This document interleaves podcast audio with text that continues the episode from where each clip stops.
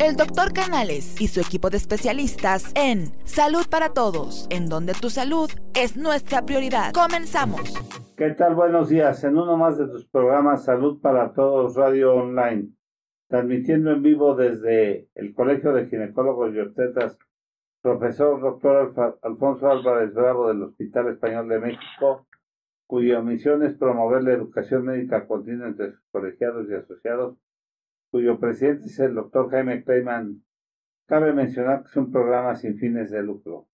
Nos puedes escuchar y seguir en todas las redes sociales como Salud para Todos, Radio Online. Síguenos por todas las, por Facebook, en Twitter, en YouTube, en Instagram, en Spotify y en todas las tiendas digitales.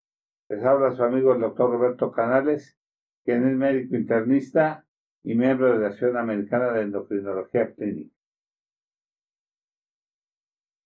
Cabe mencionar que la iluminación la estamos recibiendo por cortesía de Cabil Iluminaciones, que está en Dolores 39D, teléfono 5515 43 59 32, correo gmail.com iluminación para todo tipo de espacios. Hoy tenemos el placer de tener como invitado al doctor Juan José Montesinos Montesinos, investigador titular B jefe del Laboratorio de Células Troncales Mesenquimales, Unidad de Investigación Médica de Enfermedades Oncológicas del Centro Médico Nacional Siglo XXI del Instituto Mexicano del Seguro Social, del Sistema Nacional de Investigadores, nivel 2. Biólogo, egresado de la FES de, Estudios de Zaragoza, UNAM, maestría en Biología Celular de la Facultad de Ciencias de la UNAM, doctorado en Ciencias Biológicas, también de la Facultad de Ciencias de la UNAM, publicaciones científicas, más de 29 artículos en revistas internacionales, más de 9 artículos en revistas nacionales, más de 6 capítulos en libros nacionales. Ha recibido diferentes premios y distinciones, entre ellos Premio Dr. Luis Sánchez Medal, el mejor trabajo de investigación básica de la Asociación Mexicana para el Estudio de la Hematología, revisión artículos en ocho revistas internacionales y tres nacionales, evaluador de proyectos de investigación de institutos como CONACYT, IMSS, UNAM, Instituto de Ciencia y Tecnología del DF, Secretaría de Innovación, Ciencia y Tecnología del Estado de Morelos, sociedades a las que pertenece Sociedad Internacional de Terapia Celular, Sociedad Mexicana para la Investigación de Células Troncales, líneas de investigación, biología de células troncales mesenquimales y su potencial aplicación en terapia celular, biología de células troncales mesenquimales presentes en el microambiente tumoral de pacientes con cáncer. El tema que hoy nos ocupa, células madre y terapia celular. Muchas gracias por estar con nosotros, doctor Juan José Montesinos. Al contrario, doctor. Es un Muchísimas gracias por la invitación. Es un tema del que hay mucha eh,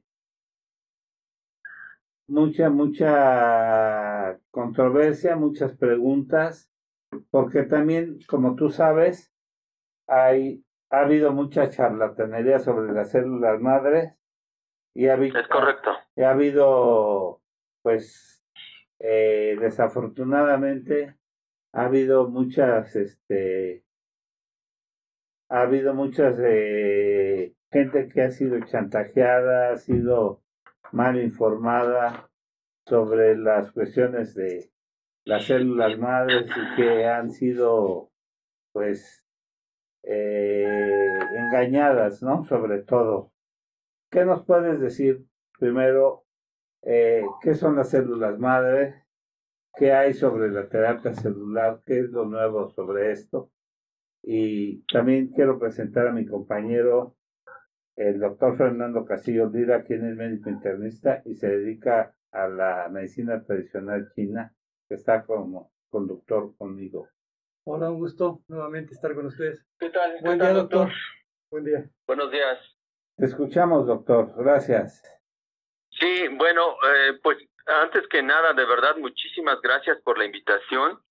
Eh, la invitación, eh, eh, aparte de que conté con el favor de, que ustedes me, pudieran invitar Eh, también quisiera yo agradecer a, Cordón Vital, que es eh, una de las eh, compañías que siempre ha estado muy cercano a, la investigación científica y a que se pueda fortalecer toda la información en relación a cómo es que realmente tenemos este tipo de células con fines de aplicación, pero no de procedimientos como bien usted mencionaba, doctor. O sea, procedimientos que eh, a veces no tienen todos los principios ni los patrones suficientes para poder llevar a cabo un, un buen procedimiento clínico y que respete los, los valores que siempre he mencionado en todas las pláticas a las cuales me han hecho favor de invitar. ¿no? El, dentro de los valores que se tienen en cuanto a principios de aplicación, necesariamente tenemos que eh, hablar de los valores éticos, de los valores de bioseguridad y de los valores científicos. Entonces, hay tres puntos que en cualquier tipo de procedimiento se tienen que cumplir, se tienen que establecer de manera correcta. Si no se cumplen este tipo de principios, la verdad es que estamos ante un procedimiento que no es completamente seguro, que si hay alguna deficiencia a nivel científico, pues obviamente que va a repercutir eh, realmente en la credibilidad de el procedimiento como tal, pero además dentro de los aspectos más importantes es que se cuide la salud de los pacientes. La salud de los pacientes es un aspecto eh, vital porque eh, lo menos es que se haga algún tipo de procedimiento sin dañar al, al, paciente. Pero si hay algún tipo de manipulación eh, de eh, algún material biológico externo que, que, entre en el organismo y que provoque estragos, que provoque dificultades, que provoque algún tipo de daño, realmente estamos hablando de terrenos eh, de bioseguridad, estamos hablando de terrenos incluso de ética. Entonces, bajo este, estos tres principios, eh, necesario, necesariamente debemos entender cómo es que se da este proceso de aplicación. Pero bueno, en el caso de, en el caso de las células madre y con, y con respecto a lo que usted me pregunta, ¿de qué son este tipo de células? Eh, bueno, yo lo que le podría contestar es que eh, actualmente eh, se ha manejado muchísimo esta información de que, bueno, todo mundo ya habla de células madre, creo que creo que las encontramos hasta en las reuniones de café, ¿verdad? Estamos estamos eh, hablando de células madre que se van a aplicar y que ya sirven para todo y que sirven para regenerar y que sirven para cualquier tipo de enfermedad, diabetes, eh, osteoporosis, artritis, etcétera, etcétera. O sea, hay muchísima información y, y esto ha llevado precisamente a que se explote de alguna forma eh, este tipo de información y que se lleve a un terreno a un terreno clínico en donde los principios que yo comentaba pues no están eh, del todo eh, aceptados, no están del todo seguros y por eso es que es, es importante tomarlos en cuenta. Entonces, el hecho de que todo el mundo hable de células madre siempre implica de que, bueno, eh, pues que realmente qué son, ¿no? Este, eh, y yo creo que eh, a nivel tanto eh, general de, de, cualquier tipo de persona como que está hablando de células madre, como a nivel incluso médico, a veces no tenemos claro cuál es el concepto de este tipo de célula que está presente dentro de nuestro organismo y que a veces este, no se tiene bien cuál es el, el, concepto biológico de este tipo de célula. Y yo lo que podría decir de inicio, para, para definir a las células madre, yo podría decir que este tipo de célula es un tipo de célula particular que está dentro de, que está dentro de nuestro cuerpo y que con él hemos eh, nacido y, y, hemos crecido, nos hemos desarrollado a lo largo de la vida y que están eh, formando parte de muchísimos tejidos de nuestro cuerpo. Ahora, hay diferentes tipos de células madre.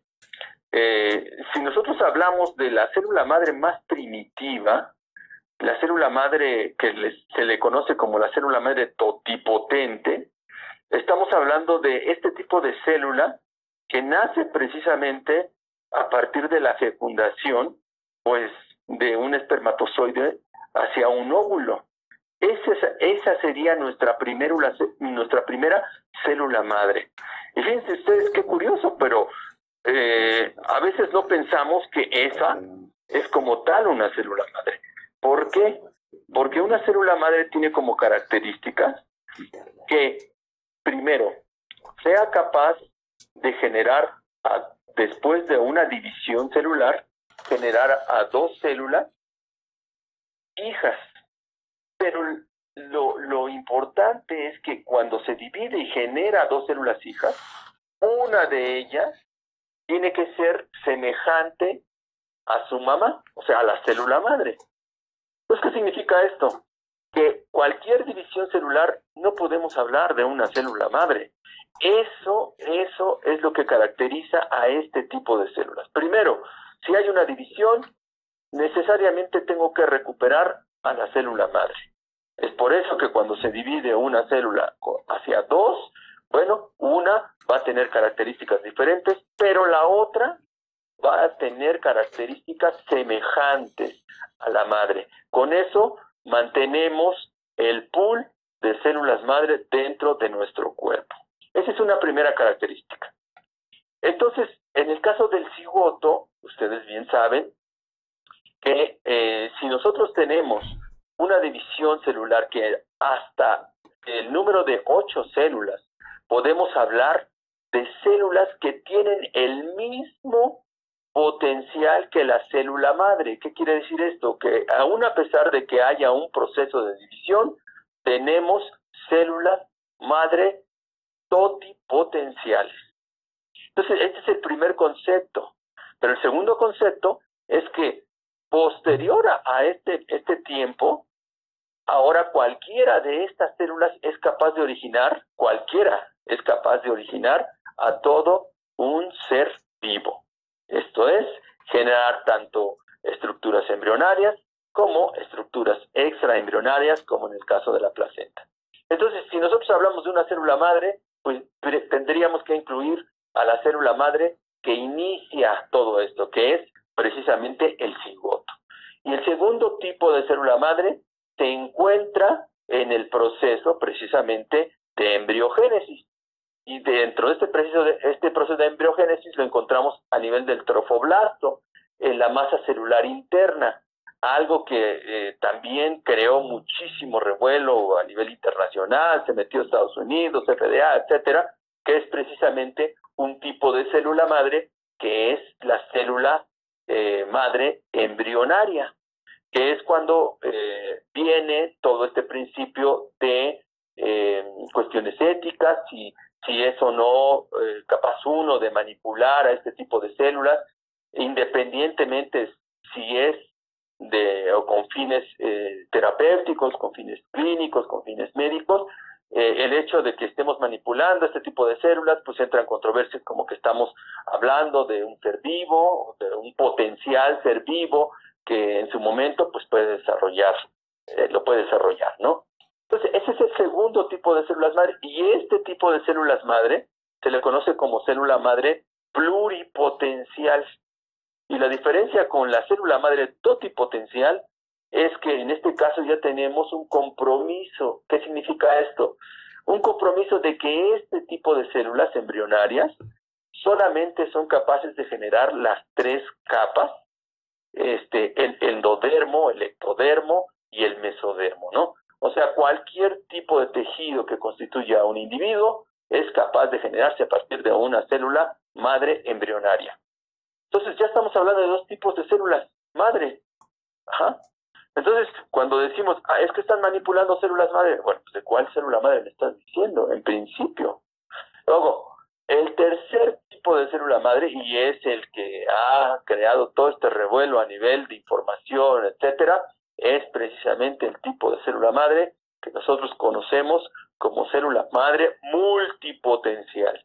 Y este tipo de célula madre multipotencial es el que está presente prácticamente en todos nuestros tejidos. O sea, nosotros podemos encontrar células madre en el cerebro, podemos encontrar células madre en la piel, podemos encontrar células madre en el páncreas, eh, etcétera, ¿no? Diferentes tipos de, de, órganos. Hay, hay unas eh, que están trabajando mucho también en el órgano dentario, ¿verdad? Es correcto, doctor, y hacia, eso iba yo eh, precisamente, que hay algunos tipos, de células que son más fáciles de, de poder acceder a ellas, digamos, y que a partir de allí es donde se percibe que puedan ser manipuladas con fines de aplicación clínica. Entonces, se dan cuenta, a través de investigación, se dan cuenta que hay células madres dentro de los tejidos dentarios. Eh, dentro de los tejidos dentarios podemos mencionar, y eso es lo que nosotros como grupo de investigación hemos trabajado, hemos, hemos trabajado con células de la pulpa dental, con células del ligamento periodontal y con células de la gingiva, o sea, de las encías. Nosotros hemos trabajado con ese, con esos tres tipos de células madre. Entonces el concepto aquí es que este tipo de célula es una, y con fines más prácticos lo podemos definir como una célula madre adulta. Una célula madre que está presente dentro del cuerpo, que puede ser obtenida, que puede ser manipulada y que puede llevar a fines de eh, investigación y con fines de eh, futuro eh, aplicación clínica, ¿no? Entonces, eh, esos son los tres tipos de células. Entonces, cuando uno cuando cuando dicen que vamos a aplicar células madre, pues, ¿cuál célula madre? ¿Qué tipo de célula madre va? No, pues célula madre. O sea, ¿cuál tipo de célula madre? Pues, creo que el concepto biológico empieza allí a transgredirse. Y, y la verdad es que radica mucho, radica mucho en que tengan bien presente cuál es el tipo de célula del que estamos hablando, ¿no? Entonces, como comento, el tipo de célula que está a nivel, estando, entrando a los terrenos clínicos, es precisamente las células que están en diferentes partes de nuestro cuerpo. Doctor Juan José, el doctor este, Castillo Lira quiere hacer algún comentario, perdón. Con todo gusto, con todo gusto, doctor. Un gusto, doctor Juan José. Mucho gusto, doctor Castillo. Gracias. Eh, doctor, este es un tema, como usted lo dijo, que deja mucho que cuestionar. Claro. Porque esto se traduce en época ancestral, práctico, por decir relativamente ancestral. Hablemos del siglo pasado, ¿verdad, doctor? Sí. En donde ya se tenían los primeros estudios, ya se hablaba de ellas. Y sobre todo la primera parte, cuando viene lo de la Primera Guerra Mundial. Sí. Donde hay también los primeros estudios y cómo se va desarrollando este potencial. Se habla de los suizos, doctor. Eh, una escuela que empezó con pequeños animalitos de experimentación y posteriormente fue creciendo esa escuela suiza que en su momento se habló y fue muy famosa. Estamos hablando que ese, ese tipo de escuela se desarrolló en diferentes partes del mundo. Estamos hablando que las primeras células madre, pues prácticamente fueron los primeros los suizos, decirlo desde un punto de vista que dieron los estudios más fuertes, doctor, o qué nos dice al respecto en cuanto a la historia. Sí, doctor. Eh, qué bueno que me pregunta eso, porque me, va a llevar precisamente, aparte de lo que yo quería eh, platicarles a ustedes a través de las diapositivas. Eh, precisamente el inicio de todo esto se da eh, a partir o posterior a la Primera Guerra Mundial. ¿Y por qué se da esto? Porque posterior a, la finalización de la, perdón, a la, a la finalización de la Segunda Guerra Mundial, en donde se dan las bombas de Hiroshima y Nagasaki, se dan cuenta que hay muchísimos eh, sobrevivientes de aquella tragedia que empiezan a desarrollar enfermedades hematológicas. Y de hecho, la historia, la historia de las células madre inicia precisamente con los estudios de los estragos que, hizo eh, eh, la radiación en aquellos pacientes que desarrollaron enfermedades hematológicas como la leucemia. En ese entonces, lo que se estaba estudiando eh, era precisamente cómo es que eh, posterior al evento de radiación afecta al cuerpo, qué parte del cuerpo está afectando de tal manera que los sobrevivientes empiezan a desarrollar algún tipo de enfermedad en donde hay deficiencias en la generación de, glóbulos rojos, hay un incremento en la formación de glóbulos blancos. ¿Por qué se está dando todo esto? Y, y un poco haciendo eh, hincapié en el estudio de cómo está afectando la radiación, se dieron cuenta que si el efecto es en glóbulos rojos y glóbulos blancos, empezaron a ver que el origen de todo esto podría ser en la fábrica, precisamente de donde eh, se da toda esta, esta formación de células. Y esa es el interior de los huesos, conocida como médula ósea. Entonces, cuando empiezan a investigar a la médula ósea, se dan cuenta, y esto, el inicio de la investigación fue qué tanto puede soportar la radiación eh, la médula ósea para que pueda desarrollar o no una enfermedad hematológica. ¿no? Ahí es donde se da inicio. Y cuando se dan cuenta que con diferentes tipos de radiaciones encuentran un tipo de radiación que todavía mantiene viva a las células y las mantiene en un buen estado, encuentran que ese tipo de células tiene una característica muy especial cuando las llevan a manipularlas in vitro. Las manipulan in vitro y generan una gran cantidad de células de tipo eh, glóbulos rojos o, glóbulos blancos y entonces es cuando dicen, ah, aquí hay un tipo de célula que es característico precisamente que da origen a ambos tipos celulares. Entonces cuando empiezan a investigar, se dan cuenta que ese tipo de célula tiene característica precisamente de una célula madre.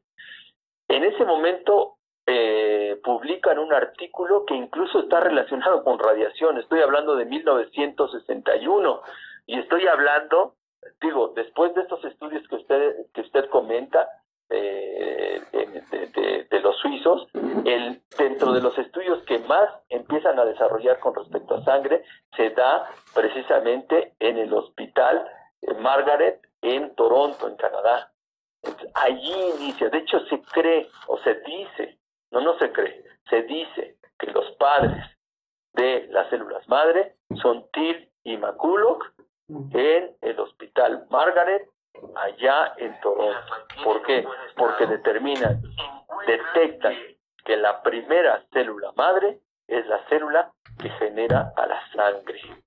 Entonces le llaman célula madre sanguínea, también conocida como célula madre hematopoyética. La hematopoiesis no es otra cosa más que el proceso a través del cual se generan todas las células de la sangre.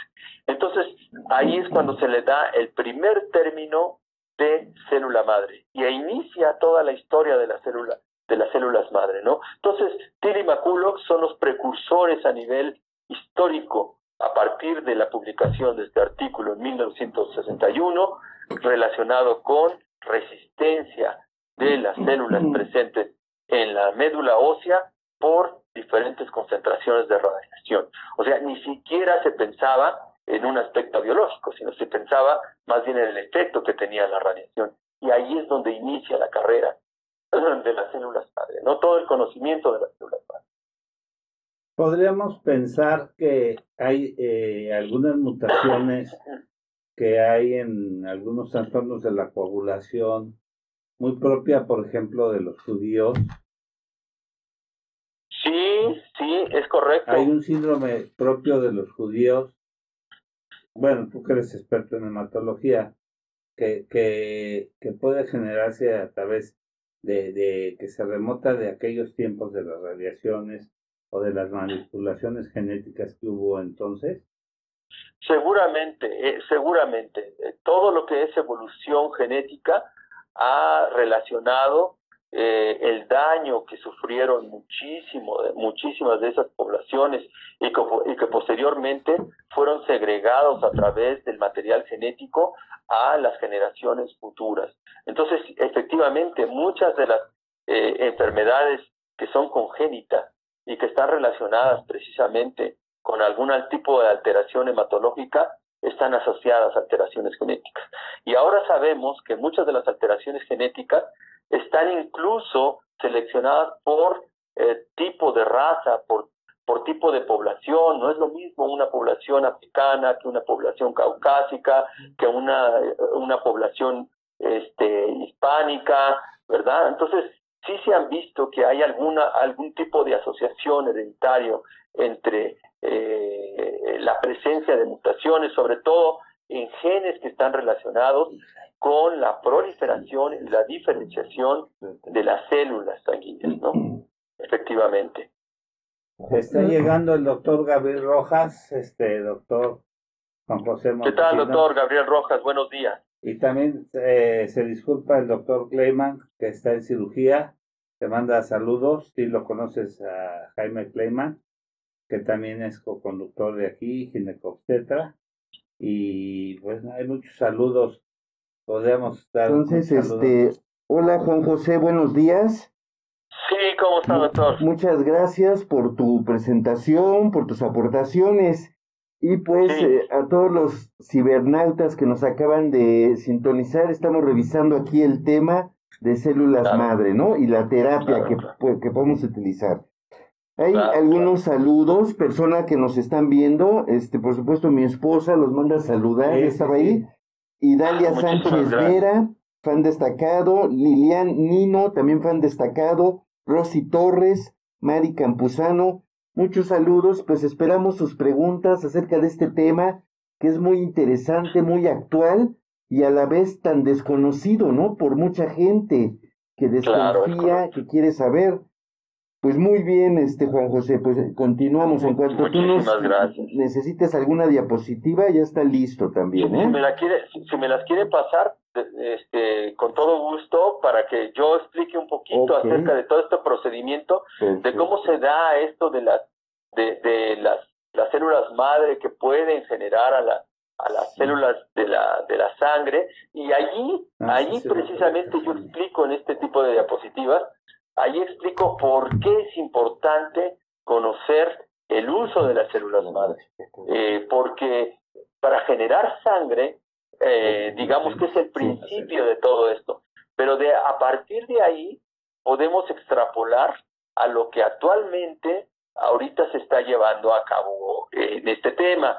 Miren, ahí eh, la primera diapositiva que estoy viendo precisamente es un poco el contenido temático que yo quería eh, abordar, que es la aplicación de células madre mesenquimales en terapia celular. Ahorita vamos a platicar qué son este tipo de células madre. Lo que les puedo decir ahorita es que este tipo de células madre mesenquimales, precisamente, y me atrevo a decirlo así, es prácticamente entre el 95 y el 98% de las que se están utilizando con fines de aplicación clínica que no esté relacionado con cuestiones hematológicas.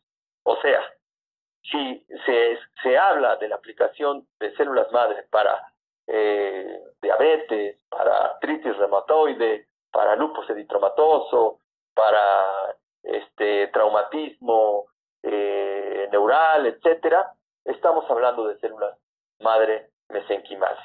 Por eso es, por eso es interesante y, y, curiosamente, pues bueno, nosotros hemos trabajado con este tipo de células, hemos conocido, les hemos preguntado muchas cosas en relación a su biología, en relación a cuál es el potencial que tienen este tipo de células, y son cuestiones bien interesantes que vamos a ver.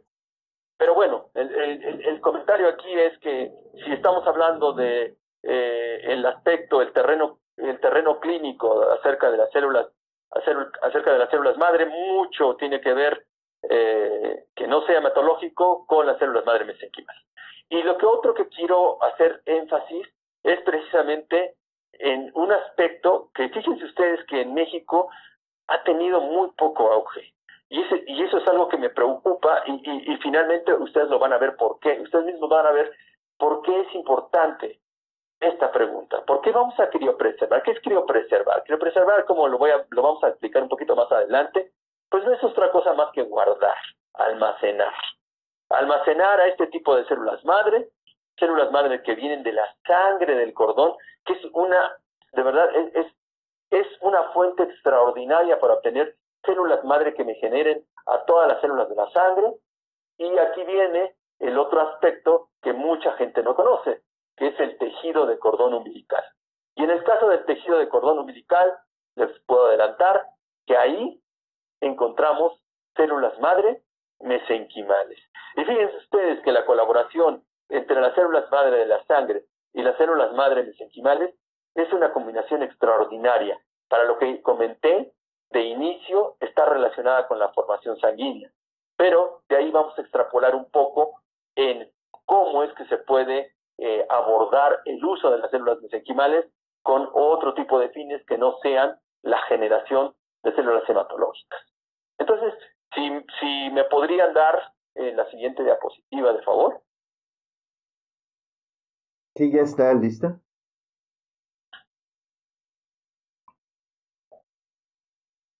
¿Ya, ya está lista, este Juan José? No, no, no, estoy viendo todavía la, la, ah, primera diapositiva. Sí, eh, tarda unos segundos en llegar la señal. Sí, sin problema. ¿Puedo ir platicando? Sí, claro, claro. Sin problema. Ah, ok, muy bien. Pues miren, eh, lo que yo quería comentarles es que ahorita en México tenemos un problema muy fuerte. Tenemos un problema que está relacionado con la, epidemiología a nivel mundial y está relacionado con el cáncer. Yo trabajo en el, en el Centro Médico Nacional Siglo XXI, como eh, cordialmente lo comentó el doctor, eh, en el Hospital de Oncología y conozco bien cuál es eh, la problemática que tenemos en el hospital. Yo no soy, no soy médico, eso, eso tengo que aclararlo. Soy investigador, pero yo tengo formación biológica y nos metimos precisamente en este, en este enfoque, enfoque biomédico, precisamente porque la biología parte de, del entendimiento de la enfermedad tiene que ser a partir del entendimiento de cómo se maneja la biología de este tipo de células. Por eso me interesó tanto. Pero la idea es pues que si, quisiéramos dar algún tipo de información con respecto a la epidemiología, vean ustedes a nivel a nivel eh, mundial, pues es el segundo, la segunda causa de muerte a nivel mundial, ¿no? Estamos hablando de que realmente el cáncer sigue siendo un problema de atención eh, prioritario a nivel mundial en salud. Pero si, no, si hablamos de mi instituto, precisamente del eh, Instituto Mexicano del Seguro Social, miren ustedes estas cifras que tenemos en el 2019. Del total de ingresos hospitalarios, el 55.6 fueron por cáncer. 55.6. O sea, estamos hablando que aproximadamente la mitad fueron por cáncer. Y de ese, ese porcentaje del 55.6, lo más, lo, lo más eh, relevante, vean ustedes, y lo más crítico, es que el 29 fue de población adulta, el 29% de esos 55, pero vean, el 70% de la población infantil y juvenil. Ya estamos hablando que el cáncer a nivel infantil y juvenil está haciendo estragos en, nuestro, en nuestra población. Y dentro de este tipo de, cáncer, ¿cuál es el, el, más crítico? Bueno, pues ya comentábamos, la leucemia es el cáncer infantil más frecuente, como lo muestro ahí en la diapositiva. Prácticamente abarca eh, el, la mitad, el 50%, si, lo, si conjuntamos linfomas con, con leucemias, que son parte de las enfermedades hematológicas, pues prácticamente tenemos en enfermedades hematológicas el 50% que, que, que determina eh, la gravedad de, este tipo de, de este tipo de, de cáncer ¿no? que se desarrolla en los pacientes. Ahora, este es el problema. Ahora, ¿cómo podemos, cómo podemos abordar este problema? Si, si, me pasan a la siguiente diapositiva, por favor. Juan José, una pregunta. ¿Cómo ¿Qué, no? ¿qué, ¿Qué, mortalidad tienen con la leucemia? Eh, la mortalidad es aproximadamente de un 40 a un 60% de mortalidad. Bastante alta, sí, ¿verdad? Sí, es, es elevada la mortalidad. Eh, de hecho, precisamente uno de los aspectos que se tiene con fines curativos es este procedimiento que enseguida voy a, voy a mencionar, que es precisa, el trasplante de médula ósea. Pero antes de, decir el trasplante de médula ósea, quiero entrar en el contexto de por qué son importantes los dos tipos de células madre que nos permiten eh, generar a la sangre. Y una de ellas es la que yo comenté, que es la que está a la izquierda, la célula madre hematopoyética. O sea, la célula madre sanguínea que me origina a todas las células de la sangre. Entonces, esa es la primera célula madre. Pero la segunda célula madre es la que les comento, célula madre mesenquimal, me genera a la mayor parte de todos los componentes que tienen como característica biológica principal alimentar a las células de la sangre. O sea, en otras palabras, no podemos tener un desarrollo adecuado de la sangre sin alguien que les dé las condiciones adecuadas de crecimiento, de proliferación, de diferenciación, etcétera, a través de nutrientes. ¿Y quiénes dan esos nutrientes? Pues precisamente las células madre a las que da origen. Doctor, eh, Juan José. Doctor Juan José, eh, una, una, una pregunta al respecto. ¿Cómo no? Doctor, ahorita te estás encaminando precisamente a un territorio muy, donde está muy cautivo una gran cantidad de padecimientos de tipo neonatal. ¿sí? Claro. Entonces, que nos ha traído principalmente muchas secuelas e impactos en la calidad de vida.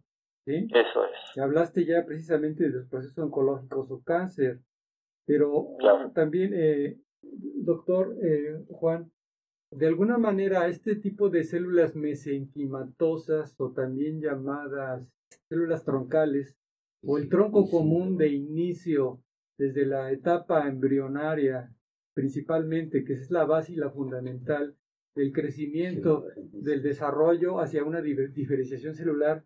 Ahorita el, tema, estás encaminándolo precisamente a la, a la célula que es pluricelular principalmente, es la base de la, del desarrollo en etapa embrionaria y la subsecuente relación que tiene con la diferenciación hacia otro tipo de células especializadas, como por ejemplo el sistema que tú le comentaste hace un momento, el sistema hematopoyético, ¿no? O la, o la, o la diferenciación también hacia, hacia paredes vasculares, de alguna manera, o hacia la diferenciación hacia el sistema nervioso central, doctor. Es correcto. Es, correcto. Es la base, ¿no? de, de la materia prima en este caso humana, hablando desde el eh. punto de vista biológico. ¿A eso te estás refiriendo? Es correcto.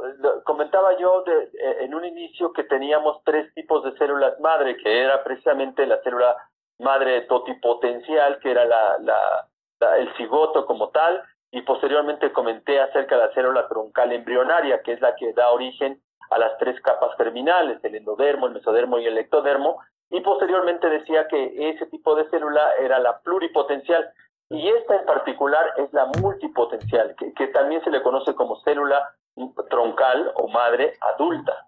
Y en este caso precisamente se generan de una serie de procesos de diferenciación que, que parten de este tipo de células todavía más antiguas a nivel embrionario, ¿no? De las que usted comenta, doctor. Entonces, sí, efectivamente estamos hablando de un tipo de célula que Curiosamente, eh, en los estudios que se han llevado a cabo en este tipo de célula, eh, tiene una reminiscencia de características biológicas de aquellas que son eh, células troncales embrionarias.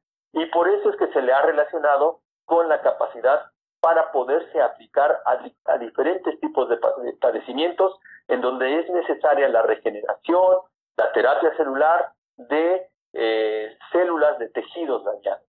Entonces sí, efectivamente es una reminiscencia de ese tipo de células, pero todo parte de ahí.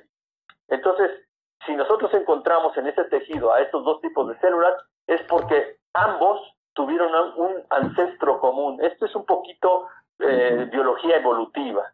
O sea, tenemos a un ancestro común, que en este caso sería una célula todavía más eh, pluripotencial, una célula troncal embrionaria, pero la célula troncal embrionaria todavía tiene una, una, una célula origen, que es la célula totipotencial, que es donde inicia todo esto, ¿no? Eh, la fecundación del óvulo por el espermatozoide. Entonces, esta, digamos que es lo que nosotros tenemos de accesible. Comentaba yo un principio que la célula troncal embrionaria, en muchos grupos de investigación con el que hemos estado colaborando, precisamente tratando de explotar qué características son las que tienen ese tipo de células, ¿no? Y tratar de eh, compararlas con las características que tienen estas, que tienen un poquito más de accesibilidad.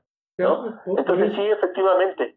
Sí, por eso, doctor, hace un momento cuando el doctor Roberto tomó el concepto de la mutación, y tú no, no, nos hiciste notar el aspecto de las radiaciones que se vivieron durante, durante aquella época de la guerra mundial. Entonces podremos entender que el fenómeno, el aspecto principal o primordial que está afectando precisamente es a nivel de estas células troncales mesenquimatosas que van a dar pie a otro tipo de tejidos, que son la madre y son la base. De ahí parte la historia, ¿verdad? Parte de la conexión a lo que se está refiriendo. Sí, efectivamente. Y sobre todo también a, padecimientos de tipo de errores de, del nacimiento, ¿no? Congénitos previos al nacimiento. O, o, niños que cursan con problemas que tristemente se ven partos de tipo, bueno, no llegan al parto, son pretérminos y donde tienen dificultades en el en la maduración pulmonar, en la ah, maduración a nivel cerebral. O sea, estamos hablando, por ejemplo, inmadurez. Inmadurez, en este caso una parálisis cerebral o, es correcto. o una, una que le llaman, vamos a utilizar un término muy técnico, displasia broncopulmonar, en donde los neonatos o los niños principalmente empiezan a tener ese tipo de problemas respiratorios. Pues creo que aquí la, el tema está muy bien, Juan, porque lo estás dando, lo estás, estás penetrando muy bien a este concepto porque está nuestro auditorio, mm, de alguna manera es muy difícil que pueda comprendernos este tipo de, conceptos muy técnicos, porque se pueden prestar, como se decía al principio, ¿no? a una mala interpretación, a mal uso y mal abuso de, este tipo de técnicas. Entonces, lo fundamental aquí que queda claro, este doctor Juan, que esto es algo precisamente a lo que tú te documentabas al principio, tiene aspecto ético, tiene aspecto de tipo biológico y aspecto de tipo efecto secundario, porque, a ver, Juan, de alguna manera, cuando estamos hablando de estas pequeñas células que ven en las diferentes capas embrionarias, como nos lo has documentado a nivel embriológico, este potencial de estas células no se les puede atribuir precisamente un problema de tipo oncológico, sino se regulan a sí mismas esa es, ese es la gran premura, el, gran eh, beneficio que nos puede traer este tipo de células, al saberlas utilizar bien e indicarlas bien, que no nos causan procesos oncológicos. Sí, o sea, si las células troncales embrionarias son capaces de eh, encontrar características que nos puedan llevar a un proceso oncológico. Esa es la pregunta. Sí. Es correcto. Sí, efectivamente, ahí es donde inicia o sea, por eso es que estamos tratando de investigar a, nivel evolutivo desde dónde vienen los problemas eh, genéticos. Y los problemas genéticos precisamente vienen a partir de cuáles son las características biológicas que tienen las células que van a dar origen a todo el cuerpo. Entonces, allí es precisamente donde se, se empieza a generar eh, todo el, todo el, todo el proceso de eh, patogénesis de cualquier tipo de enfermedad, ¿no? Entonces, por eso sí es importante hacer un análisis embriológico, hacer un estudio embriológico a nivel de eh, aspectos genéticos, porque nos va a dar muchas respuestas de por qué posteriormente cuando el individuo ya se presente como tal, tiene ese tipo de trastornos. Pero eso también es importante saberlo porque eh, sabríamos qué tipo de herramientas son las que nos permitiría eh, tomar eh, como para fines de aplicación para revertir este tipo de, enfermedades. Por lo que yo puedo comentarles ahorita es que eh, algo de lo que de, las enfermedades precisamente a nivel infantil, una de ellas es el autismo. Y fíjense ustedes que el autismo es una de las enfermedades que se está tratando de contrarrestar con el uso de células troncales, tanto de células troncales eh, hematopoyéticas como de células troncales mesenquimales. ¿Por qué? Porque lo que está pasando es que este tipo de células traen información genética que podrían revertir el tipo de daño que eh, estaría pasando en estos pacientes. Cuando se analiza que un tipo de célula troncal mesenquimal es capaz de generar a un tipo neuronal, en ese momento se da la conexión entre el potencial que tienen este tipo de células para eh, poder entrar en el terreno de la aplicación clínica neurológica, así como también cuando se tienen características de este tipo de células que son características inmunosupresoras, la capacidad que tienen este tipo de células para generar la, la, respuesta inmunológica más vigorosa que pueda tener un individuo, en ese momento se dan cuenta que una enfermedad genética eh, de tipo como la artritis reumatoide, como la lupus entromatoso, eh, puede ser reversible con el uso de estas células porque tienen una información eh, genética adecuada, es cuando dicen, ¿saben qué? Este tipo de células va a entrar en este terreno en breve. Entonces, efectivamente, todo parte de las características biológicas con las que nosotros eh, contamos a nivel embrionario, pero también a nivel adulto. Y la diferencia entre manipular a, un, a una célula embrionaria, a una célula adulta, precisamente radica en el aspecto ético, algo que comentaba al principio. El aspecto ético dio en, algún momento eh, eh, el, que los científicos no, no podían tener acceso a la información embrionaria porque esto se, se, prestaba para que pudieran manipular y poder generar eh, individuos con características genéticas manipuladas y que ahora sí la vida podría eh, estarse manipulando a nivel científico. Entonces esto a la larga provocaría una hecatombe evolutiva terrible, ¿no? Y por eso es que mejor paramos el estudio a nivel embrionario. Pero este es un concepto realmente que tiene mucho, mucha, mucha tela de dónde cortar y discutir, ¿no? Los principios biológicos, los principios biomédicos con fines de aplicación y de mejora clínica, creo que están basados en el estudio del potencial de ambos tipos de, de, células, ¿no? Si podemos manipular a las células adultas con, con la finalidad de no meternos con las células embrionarias, sino con las células adultas, precisamente nace del el conocimiento del potencial que tienen las células embrionarias y que pudiéramos encontrarlas dentro de las células adultas. Entonces, la investigación tiene que, tiene que ir a la par, ¿no? Entonces, este, por eso es que en el caso de las células mesenquimales, pues se han vuelto eh, muy comunes, muy comunes en, en, en, aquellas clínicas que, que hablan de, aplicación de células mesenquimales con fines de terapia celular, ¿no? Ya la, la terapia celular con mesenquimales este, se vende en pastillas, en, en liofilizados, en polvo, este, bueno, muchísimos conceptos que desde el punto de vista, de vista biológica tienen, tienen deficiencias eh, muy complicadas, ¿no? Muy complicadas.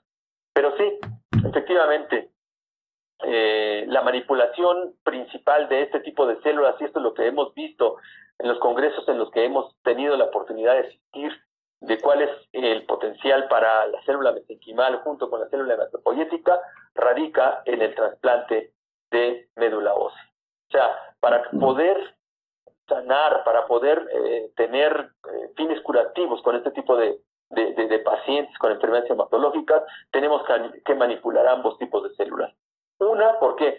Porque es la que genera todas las células de la sangre. Y la otra, ¿por qué? La mesenquimal, pues porque es la que alimenta las células de la sangre.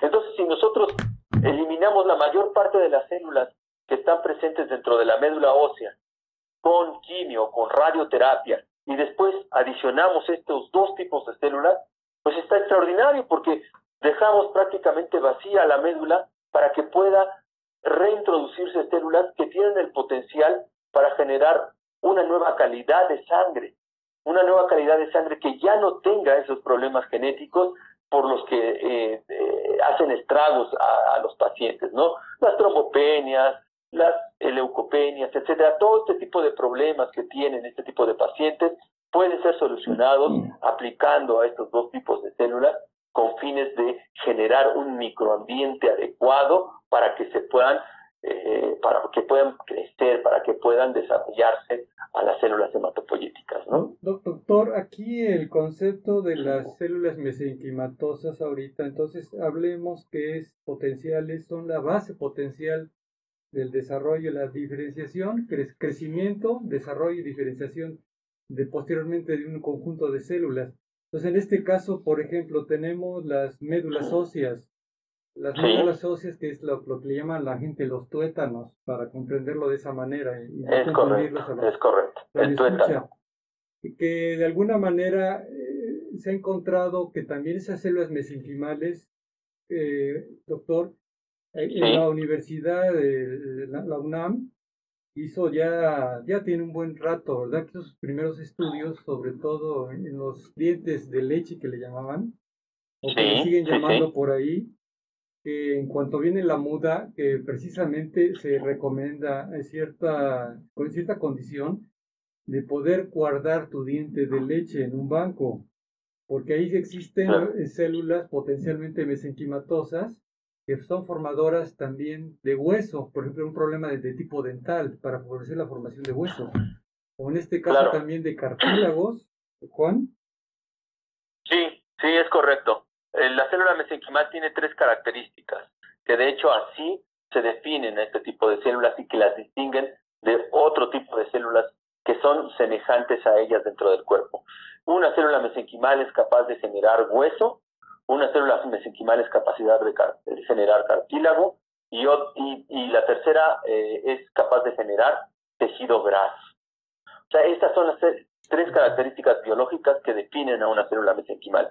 Por eso es importante, y este es un, paréntesis, es importante que cualquier tipo de eh, tratamiento que se hable de célula mesenquimal, primero tienen que definirlas. Eh, en este caso, eh, eh, este, esta empresa que, que, me contactó con ustedes, que es Cordón Vital, y que es, es con la que hemos tenido algún tipo de contacto, porque ella se ha interesado mucho en, en estos aspectos científicos. Ellos lo que hacen es precisamente aislar a este tipo de células, pero no de la médula ósea. Las aíslan de una fuente tan rica e incluso más que la médula ósea y es la gelatina de Wharton. O sea, lo que está recubriendo a las arterias y a la vena que conforman al cordón umbilical. De allí están obteniendo células mesenquimales capaces de generar hueso, cartílago y tejido graso. Y eso lo definen desde un inicio para decir que están utilizando células mesenquimales. Entonces es un aspecto muy importante, el que cuando hablemos de células mesenquimales tendríamos que definirlas por el potencial biológico que tienen. Si no se definen así, no se está hablando de una célula mesenquimal. Y lo que me temo, yo no he estado en contacto con ningún otro tipo de empresa, pero lo que me temo es que muchas empresas que están relacionadas con la manipulación de las células mesenquimales no tienen este tipo de procedimientos para definir, porque ese, ese, ese tipo de procedimiento nace de un principio científico. Es, así es como nosotros entramos al terreno de las células mesenquimales para hacer investigación. Entonces, esta célula mesenquimal que usted comenta, que es de pulpa dental, precisamente nosotros, cuando el primer contacto que tuvimos con una empresa que se dedicaba a eh, criopreservar células de estos eh, de, estas piezas dentarias que son que, vulgarmente o coloquialmente se le dicen como eh, piezas dentales de, leche, ¿no? Eh, a nivel a nivel de los niños. Bueno, pues este tipo de piezas dentales se, se manipulaban, se obtenía la pulpa dental, se, se crecían a las células y se guardaban. Pero no había una caracterización de las células. Entonces, ¿qué es lo que estaban guardando? Pues ellos suponían que pues, estaban guardando células mesenquimales.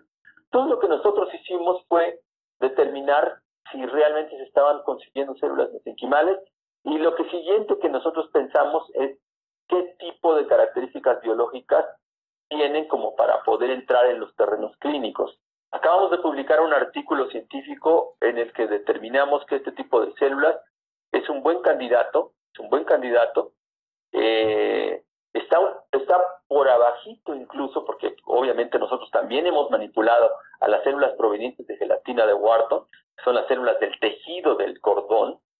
Eh, estas células del tejido del cordón tienen una extraordinaria capacidad, más que las de, las de pulpa dental, para generar estos tres tipos celulares, pero además para inmunosuprimir, porque una de las características que tienen las células mesenquimales es la capacidad de inmunosuprimir. Este es un inmunomodulador biológico que a diferencia de lo que nosotros pudiéramos utilizar con fármacos, ¿no? con inmunosupresores, el inmunomodulador biológico lo que hace es detectar lo que está pasando dentro del cuerpo para definir el rol que puede tener. ¿Qué quiere decir esto? Si nosotros introducimos dentro del cuerpo una célula mesenquimal y detecta, es capaz de entrar a torrente y dirigirse a cualquier parte de, los tejidos. Pero si en algún, en algún tejido detecta que hay un daño en el que es necesario que intervenga, la primera señal que ella detecta es que hay inflamación.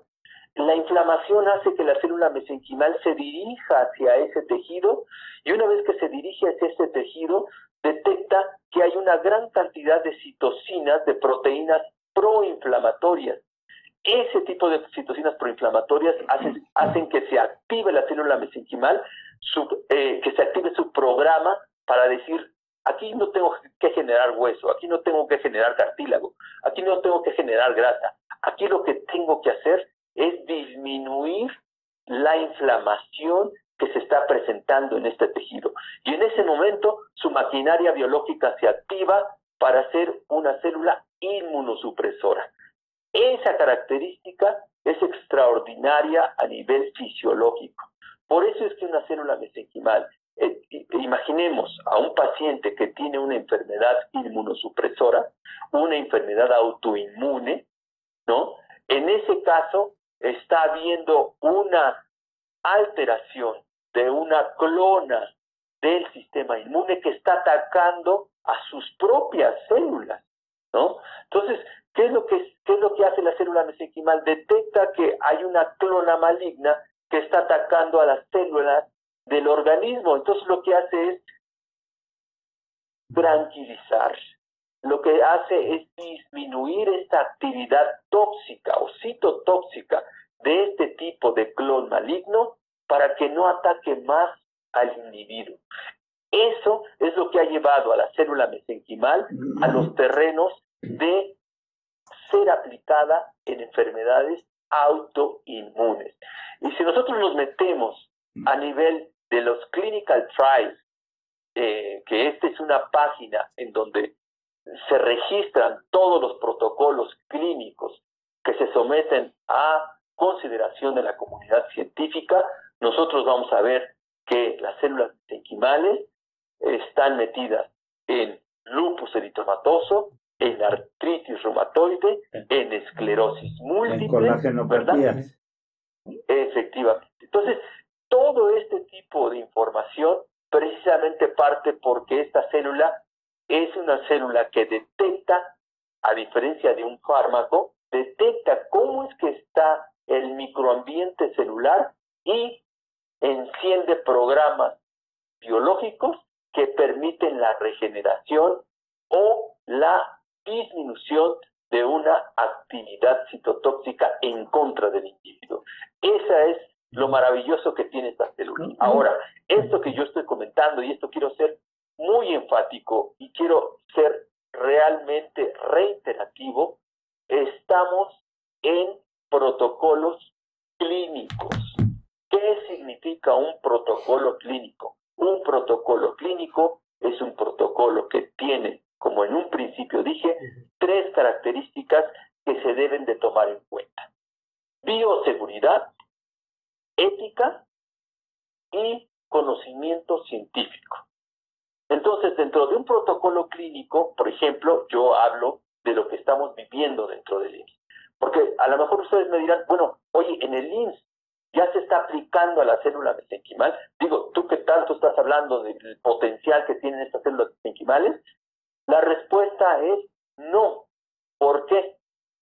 Porque ahorita, para que se pueda aplicar a una célula mesenquimal, necesitamos un laboratorio que tiene características que, que se conocen como GMP, o sea, características de adecuadas de producción celular. ¿Qué quiere decir esto? Quiere decir que las células que nosotros obtengamos tienen que ser de la más alta calidad biológica para que no tengamos problemas de bioseguridad, para que el paciente no pueda tener algún otro tipo de alteración. Imagínense que si nosotros metemos, introducimos células mesenquimales que están infectadas con con el SARS-CoV-2. Bueno, sea, eso sería terrible para alguien que ni siquiera tendría por qué ver con este tipo de enfermedad. Entonces, necesitamos estar ante una calidad extraordinaria de producción celular. Entonces, estas son condiciones GMP. Y en el IMSS, ahorita estamos empujando porque tengamos laboratorios GMP para poder producir este tipo de células. Pero no solamente la calidad de la célula que se produzca, sino además cuál es la calidad funcional para que pueda hacer lo que dice que se tenga que hacer. Cualquier tipo de célula que se manipula a nivel in vitro modifica sus características biológicas. Entonces nosotros, tenemos que asegurarnos de que este tipo de célula realmente funcione. En otras palabras, lo que tenemos que hacer es determinar si todavía es capaz de generar hueso, si todavía es capaz de generar cartílago, si todavía es capaz de alimentar a células sanguíneas, si todavía es capaz de inmunosuprimir.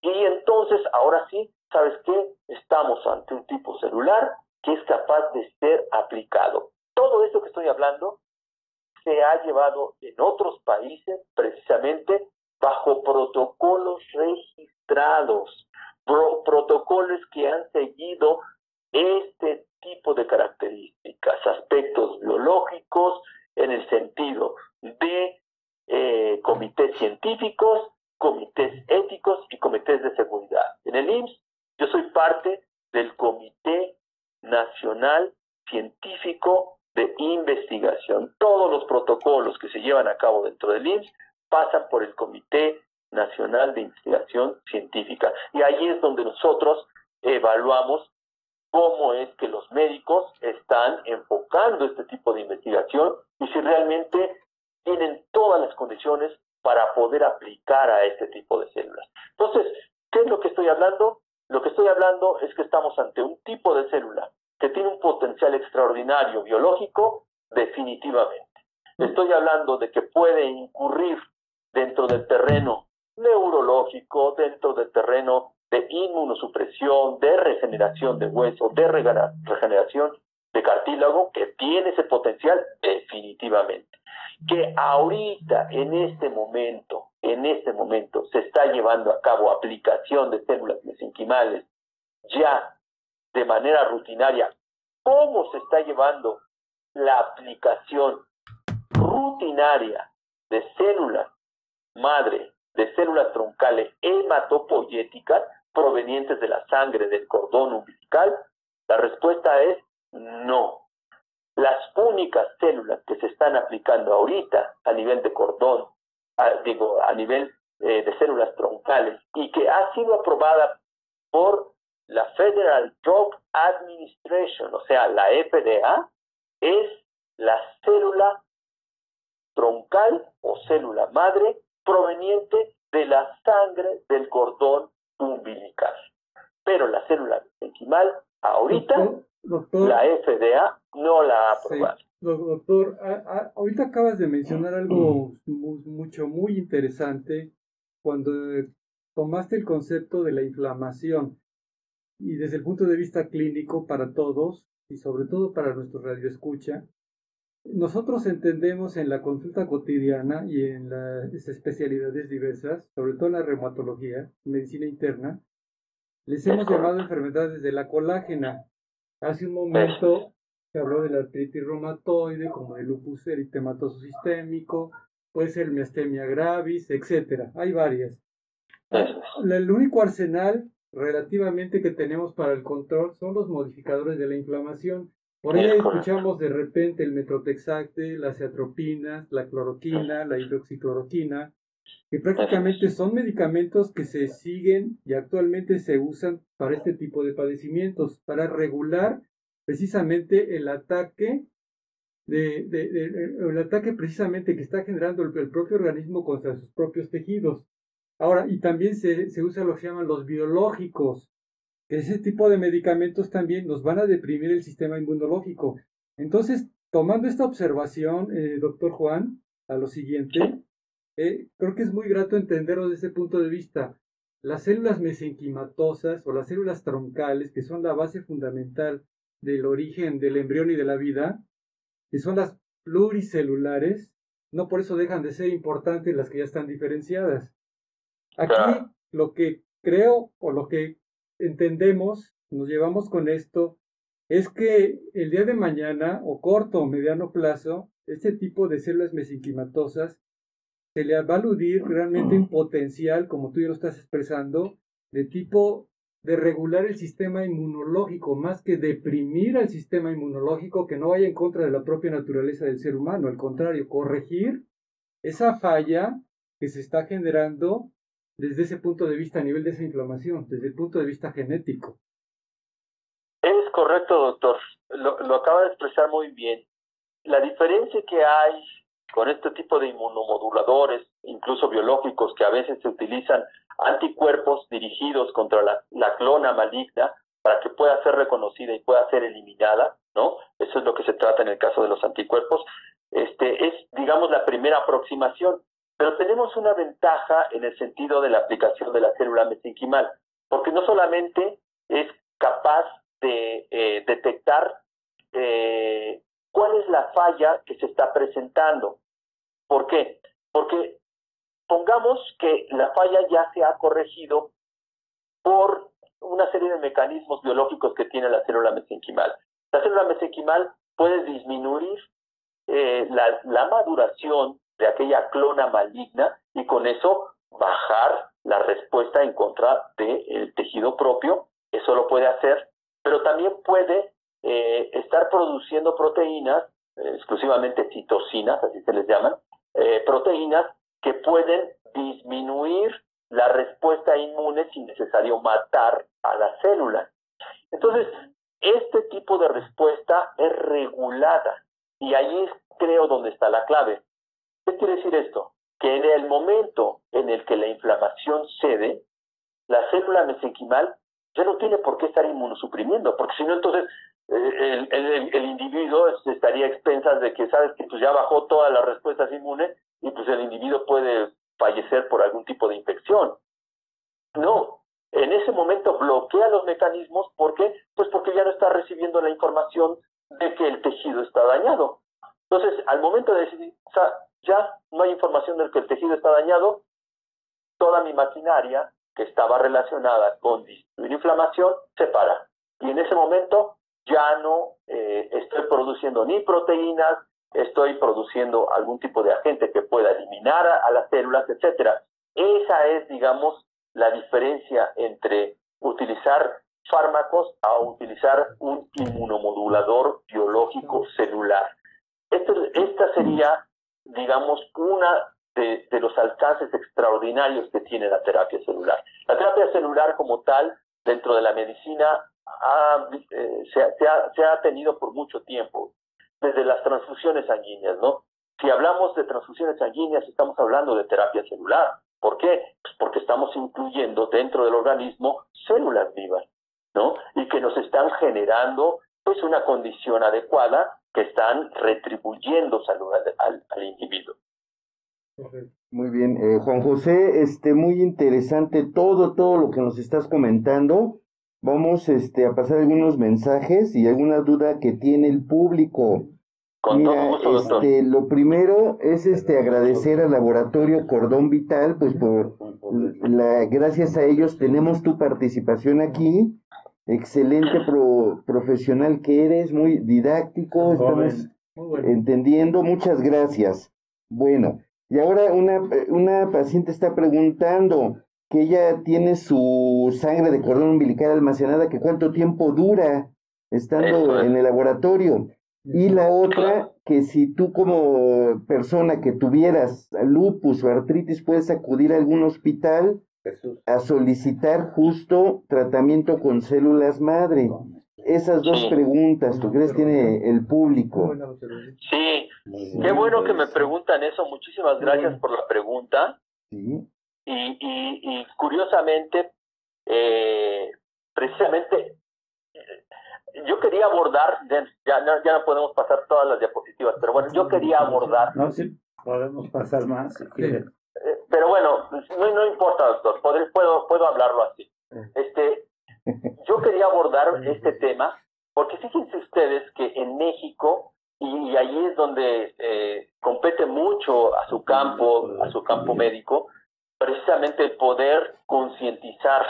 Siempre que he platicado con, con los grupos de ginecólogos, siempre les comento a ellos, fíjense ustedes que a mí me llama mucho la atención de que en muchas partes del mundo, pues eh, no se tenga eh, la educación de poder criopreservar células provenientes de la sangre del cordón umbilical. Imagínense ustedes, solamente les voy a dar un dato. Y bueno, aquí voy a hacer una pregunta. ¿Quién cree de las dos células madre que está en médula ósea o que está en la sangre del cordón umbilical es la que tiene mayor potencial biológico? Y esto ya lo hemos publicado, se ha publicado a nivel internacional, etcétera, etcétera, ¿no? ¿Quién tendría la, el mayor potencial biológico? Un recién nacido o una persona donadora de 25, 26, 27, 28 años, ¿no? Pues por lo que comentas, Juan, sería el recién nacido prácticamente a nivel de Es correcto, es correcto. 10, sacó 10 el doctor. le, le, vamos a poner palomita al doctor, le vamos a poner palomita. Muy bien. Efectivamente, doctor, o sea, ya se ha visto que la sangre del cordón umbilical, en las células madre del cordón umbilical, son extraordinarias y tienen un potencial aún mayor que las que provienen de la médula ósea. Y ahorita yo preguntaría otra cosa, luego siempre hago esta pregunta cuando, cuando estamos haciendo algunas presentaciones, a ver, levante la mano quién ha donado médula ósea, ¿verdad? Entonces ahí es donde nos, nos enfrentamos con otro problema. El doctor Canales. Ah, doctor, de verdad, mis felicitaciones. Eh, a pesar de que es un procedimiento invasivo, ¿verdad? Que es un procedimiento doloroso, que es un procedimiento que, pues requiere, ¿no? Este, cierto tipo de cuidados, etcétera. Bueno, pues efectivamente. Y, y, normalmente lo que pasa es que cuando hay donadores que son compatibles para hacer el trasplante de médula ósea, pues son dentro de los familiares. Pero cuando no hay familiares que donen médula ósea, a dónde acudimos. Y eso realmente se está presentando a nivel internacional. ¿A dónde acudimos cuando dentro de los familiares no tenemos compatibles? O sea, no tenemos quien nos pueda donar médula ósea. Ya no es de, es que sabes que yo sí te quiero donar. Pues sí, pero no eres compatible. Es que pregunta a la gente que dónde la puede adquirir, dónde se puede adquirir. Es muy difícil, ¿no? Eh, bueno, ahí es donde, hacia eso iba yo, doctor. Si nosotros, bueno, hay dos tipos de donación o bueno, no de donación, más bien de cómo podemos eh, almacenar a nuestra sangre de cordón umbilical. El primer tipo es un banco público. ¿Qué significa esto? Significa que se puede donar a una institución de salud. Nosotros dentro del INS tenemos un banco público que está ubicado en el Centro Nacional eh, La Raza. Ahí tenemos un banco público de sangre de cordón umbilical lo que les puedo decir de este banco público de sangre de cordón umbilical es que se han hecho procedimientos de trasplante de médula ósea con la sangre de cordón umbilical y que han tenido muy buenos resultados.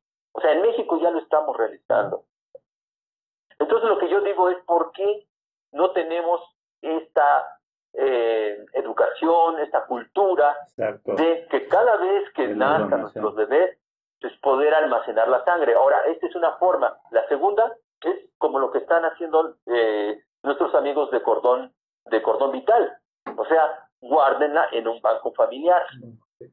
Esa es la otra forma. O sea, si no quiero llevarla porque quiero que mi, la sangre de mi niño, de mi bebé, esté almacenada en un banco, aquí se conoce como familiar, bueno, pues guárdenla en un banco familiar. Esto siempre les digo, oiga doctor, cuando me dicen, doctor, ¿usted recomienda guardar la sangre del cordón umbilical porque mi voy a tener a mi bebé? Pues totalmente les digo, oigan, ¿usted compraría un seguro de auto?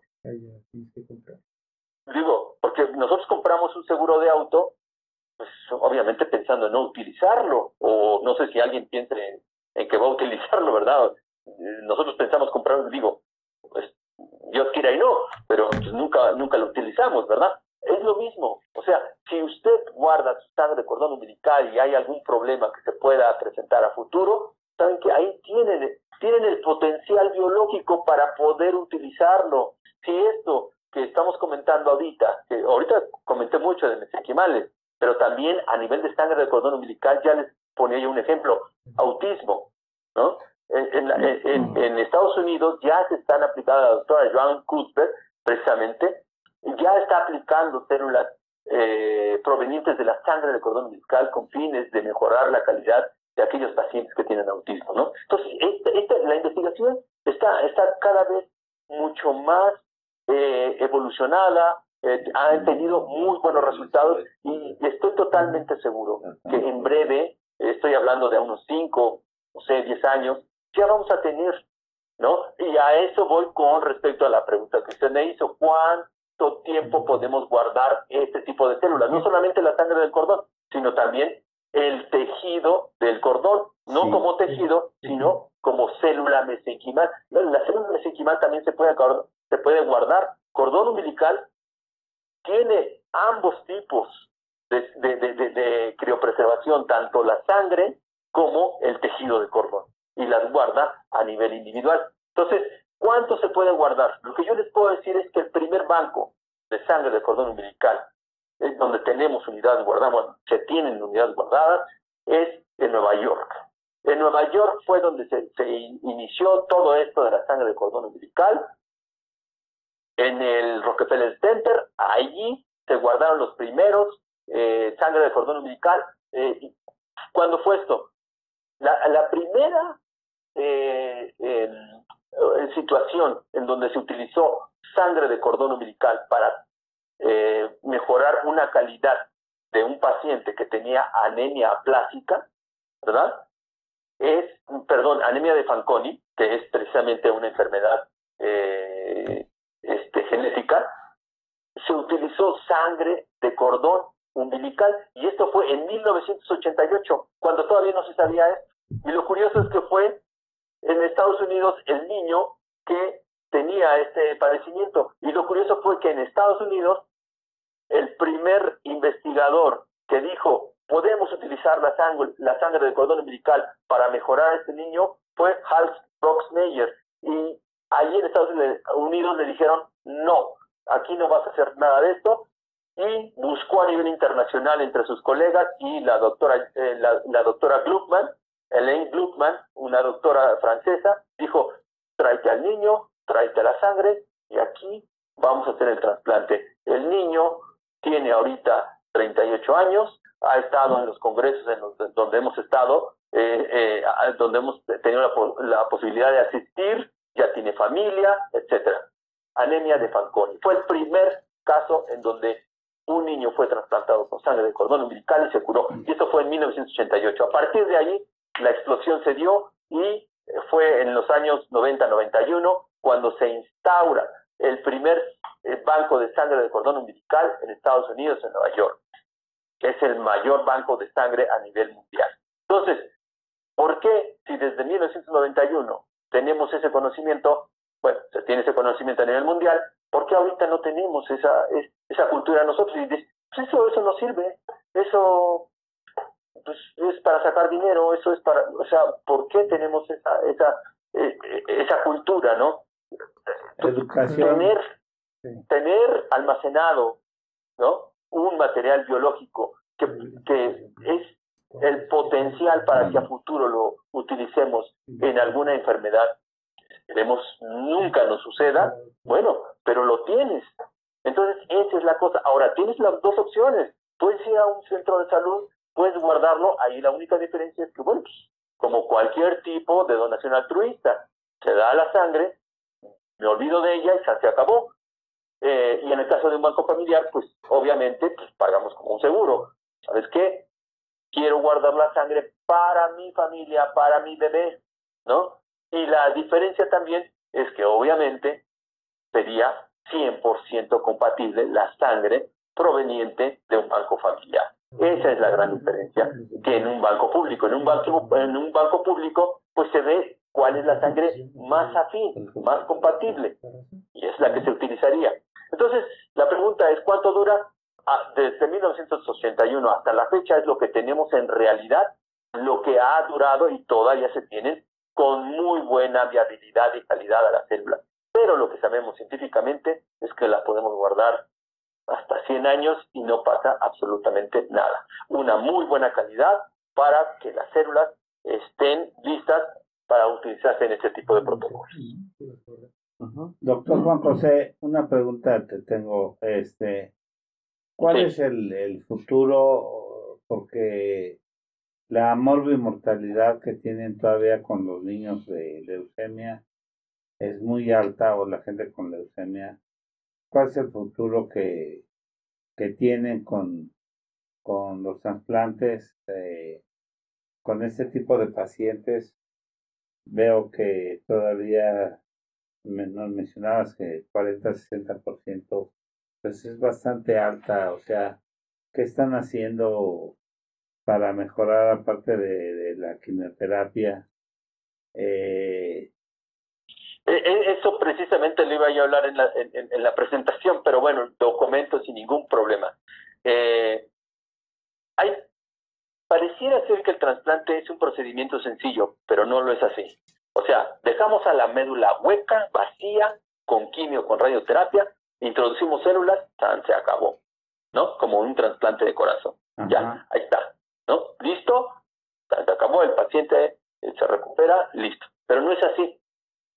Mucha de, la, de, lo que usted comenta acerca de la mortalidad es precisamente porque hay tres problemas que se presentan en, este tipo de pacientes. ¿Cuáles son? A veces falla el injerto. ¿Qué significa esto?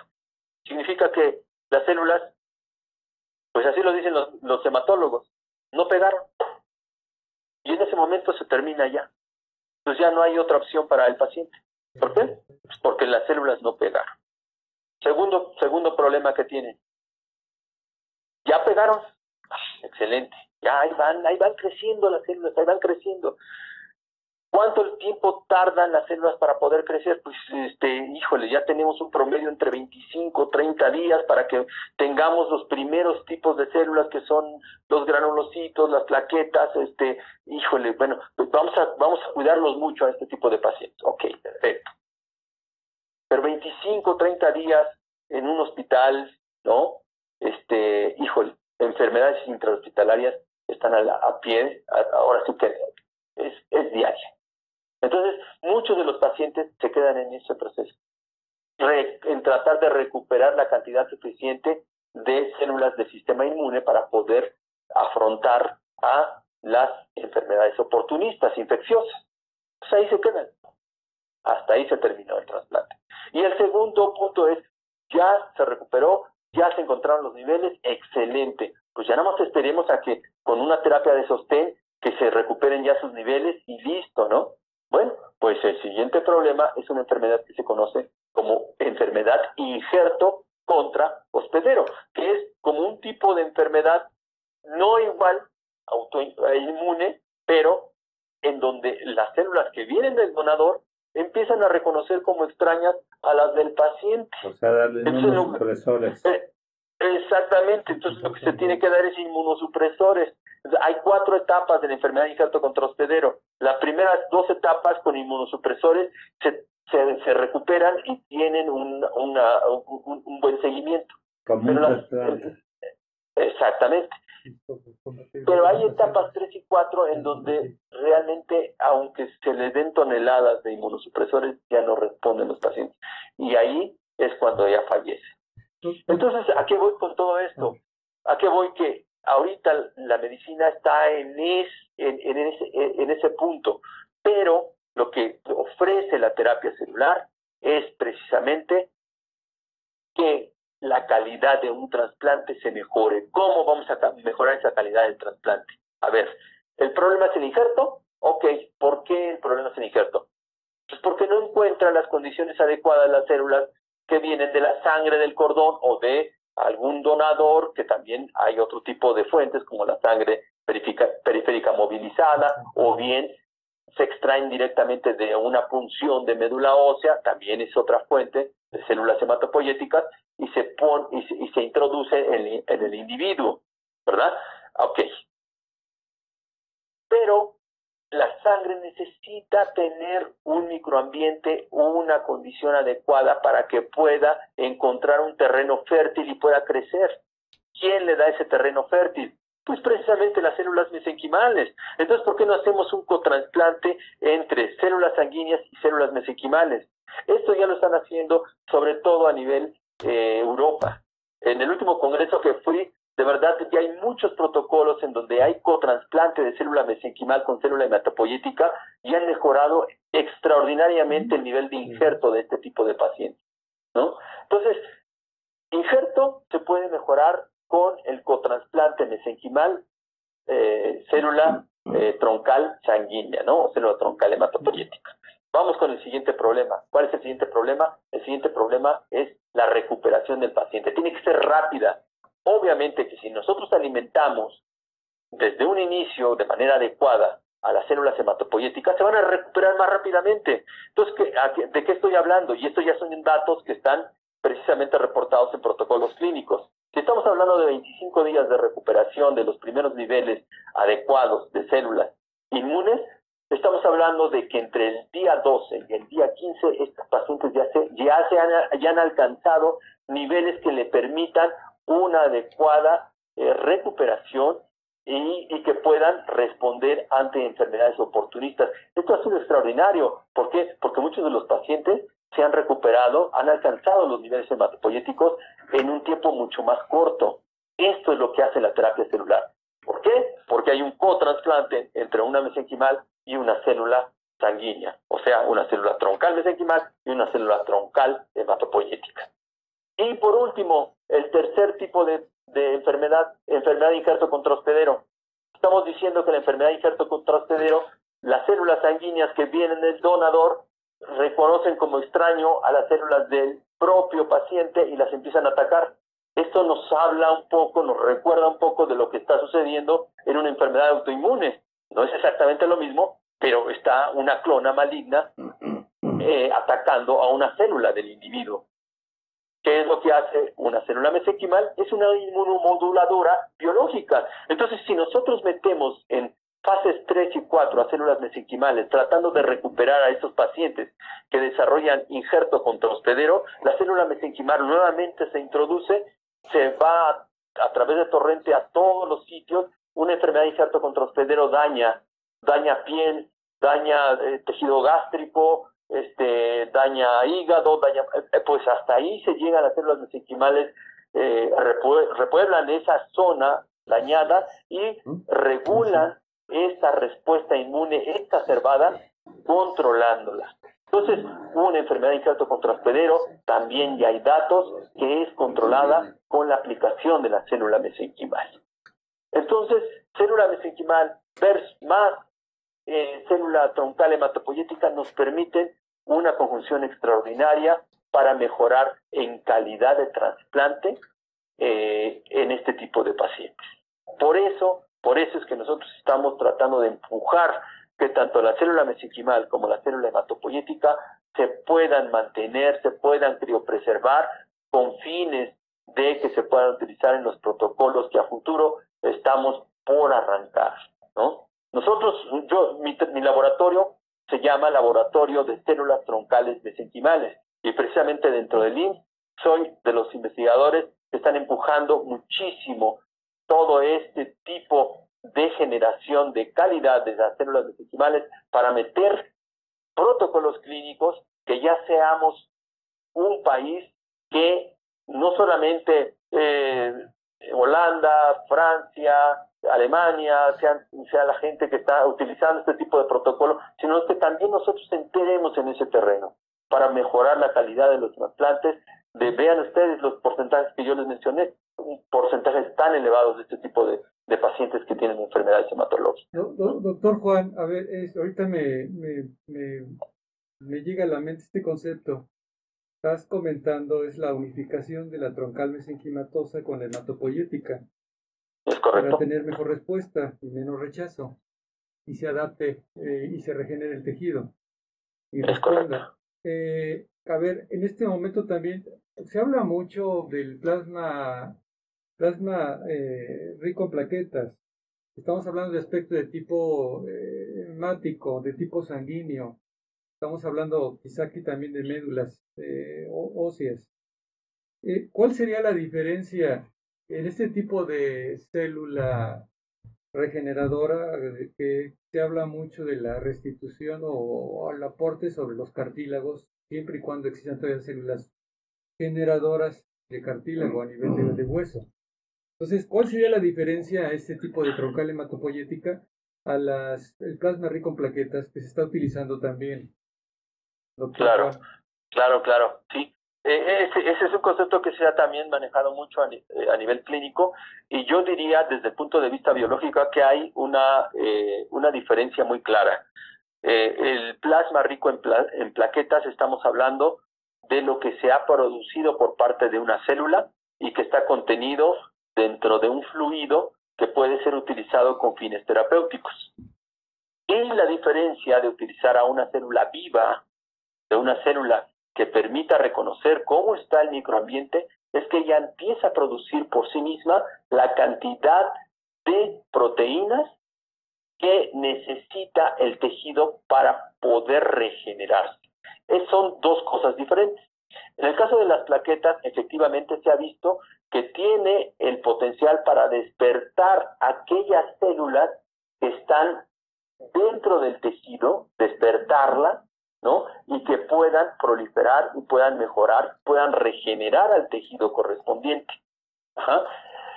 Aquí hay un, aquí hay, aquí hay algo que se necesita tomar en cuenta, que las células que están dentro del tejido tengan el potencial adecuado para que pueda ser despertado por lo que le está diciendo, ¿sabes qué? Vuelve a proliferar, vuelve a regenerar, vuelve a producir matriz extracelular, colágeno, etcétera, para que pueda regenerarse la zona.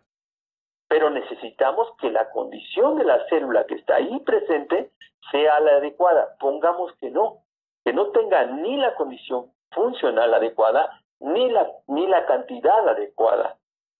Ese es, una es uno de los inconvenientes de utilizar este tipo de procedimiento que si bien si encontramos las condiciones adecuadas, es un procedimiento que ha resultado, porque también hay publicaciones al respecto del uso de este tipo de fluido.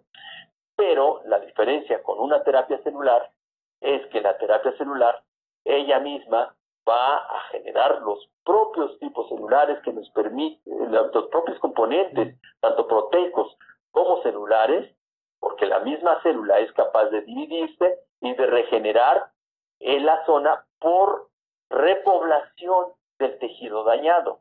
Este es uno de los aspectos que también tiene eh, eh, este tipo de células y que en un fluido pues simplemente tenemos un concentrado de hormonas, de proteínas, de citocinas, etcétera, que simplemente van a servir como activadores de células que ya están presentes dentro del tejido. Pero si ya están sin funcionalidad, esa es la diferencia. En este caso, estamos reparando a través de una célula nueva, de una célula que le permita regenerar un tejido nuevo, y de la otra, estamos tratando de que el mismo tejido tenga el potencial todavía de regenerarse de manera propia. Ese es un, ese es un poco la diferencia. Y fíjense, fíjense que ahorita pensé que también eh, iba a, llevar el campo a lo que está pasando en, en, la enfermedad que pues ahorita nos está atacando precisamente, ¿no? Que es eh, el COVID-19 eh, a partir de, de del SARS-CoV-2, ¿no? De este virus que está siendo letal y que curiosamente eh, el punto crítico de aquellos pacientes que están falleciendo es precisamente por una, digámoslo así, una neumonía letal. ¿Por qué? porque hay un proceso, un procedimiento que se llama tormenta de citocina que hace que ya no haya una regulación por parte del cuerpo ante tanta cantidad de lo que está tratando el sistema inmune de producir para eliminar al virus. Pero es tanta la cantidad de citocinas y tanta la cantidad de, de productos proteicos que está, están produciendo el sistema inmune por eso se le llama tormenta, tormenta de citocinas, que hace que el, eh, esta tormenta de citocinas sea letal para el paciente. Entonces, ¿qué es lo que está pasando? ¿Qué es lo que está pasando? Bueno, pues una, una, una opción es precisamente, y se ha, se ha planteado, de hecho, en, en, las dos pandemias anteriores que se, que se han tenido, bueno, este, se han utilizado, o se ha tenido este tipo de concepto de utilizar eh, el plasma de aquellos individuos que han pasado por eh, una enfermedad de COVID-19, pero que, pero que han, resuelto el problema, ¿no? Obtener su, su plasma rico en plaquetas, eh, digo, eh, su plasma rico en anticuerpos y que ese plasma pueda utilizarse con fines de eh, recuperar a aquellos pacientes que tienen enfermedad crítica, enfermedad de tormenta de citocina. Entonces, ese es uno de los eh, de los esquemas que se está tratando de llevar y que resultó en, en MARS, en SARS, ¿no? Este, en este tipo de enfermedades que también están relacionadas con el COVID-19, pero que se presentaron mucho en Asia y que, y que les resultó bastante. Pero lo que se ha hecho ahorita, otra vez, a nivel internacional, han metido protocolos, bueno, no lo puse dentro de la, de la presentación, pero la FDA ya aprobó el uso de células mesenquimales para aquellos pacientes en estadios terminales, ¿no? En donde ya no haya otro tipo de solución más que eh, utilizar a las células mesenquimales como inmunoreguladores de la tormenta de citocinas que se están produciendo por las células inmunes. Ya lo aprobó la FDA y ahorita muchos, muchos hospitales están llevando a cabo protocolos clínicos utilizando a la célula mesenquimal para aquellos pacientes COVID-19 en etapas tardías, en donde ya no se puede utilizar otro tipo de medicamento para poder revertir este, esta terrible condición de los pacientes. Oye, pues qué buena noticia nos estás dando y más viniendo de una persona, de un profesional como tú, pues que no, no es especulación para que la gente esté bien informada, que es excelente, ¿no? Mira, este, vamos a dar unos anuncios, el programa casi está por terminar, pero por supuesto todavía hay tiempo, ¿no? Pero mira, este, a todos los cibernautas que nos están sintonizando, estamos tratando el tema células madre y su terapia, para qué sirven, qué son, cómo se consiguen, cómo se administran, todo eso. Ya saben, síganos en todas las redes sociales, Instagram, Facebook, YouTube, eh, Twitter, todas las plataformas digitales y por supuesto Facebook, Facebook Live. Aquí estamos, pues un saludo al doctor Jaime Kleiman, que por motivos de trabajo no pudo asistir, la doctora Maru también, Sánchez Vera, esperemos verte ya pronto por acá. Y pues como, como ustedes saben, cada ocho días estamos aquí en vivo, los esperamos la siguiente semana vendrá nuevamente la erotóloga Ana Cerón con algún tema de sexualidad, de sensualidad. Por aquí los esperamos. Y pues hay, a ver si hay otra pregunta por ahí, algún otro comentario que tengan ustedes, doctores. Bueno, aquí, ahorita que acaba de mencionar este Juan, el concepto de, la, de las células mesenquimatosas en, en los estudios que están corriendo para COVID-19, fíjate Juan, que es es fundamental lo que acabas de mencionar, porque finalmente la injuria pulmonar que se está llevando precisamente a nivel pulmonar por esta eh, tormenta de las citocinas, lleva una remodelación totalmente alveolar, muy precoz. Entonces ahorita la, la, la, la insistencia y la, y la, aplicación de este tipo de, de, de células mesenquimatosas, pues promete también a nivel alveolar y a nivel pulmonar no solamente en sí como tal incrementando o modulando la respuesta inmunológica, sino también restituir al máximo o tratar de revertir los problemas de secuela a nivel alveolar. ¿O, qué, o, cómo me lo puedes, nos lo puedes comentar, este Juan? Sí, es, correcto, doctor, es correcto. Eh, el proceso de regeneración que tiene eh, la célula mesenquimal va ligado de dos, eh, dos etapas. La primera, un tejido no se puede regenerar si la inflamación no cede. O sea, si, si, si, la inflamación no cede, el tejido es muy complicado que se regenere. Entonces, primero tenemos que disminuir la inflamación.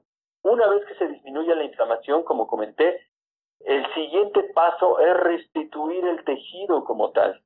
Ahora, dentro de la restitución de tejido, la célula mesenquimal tiene dos vías.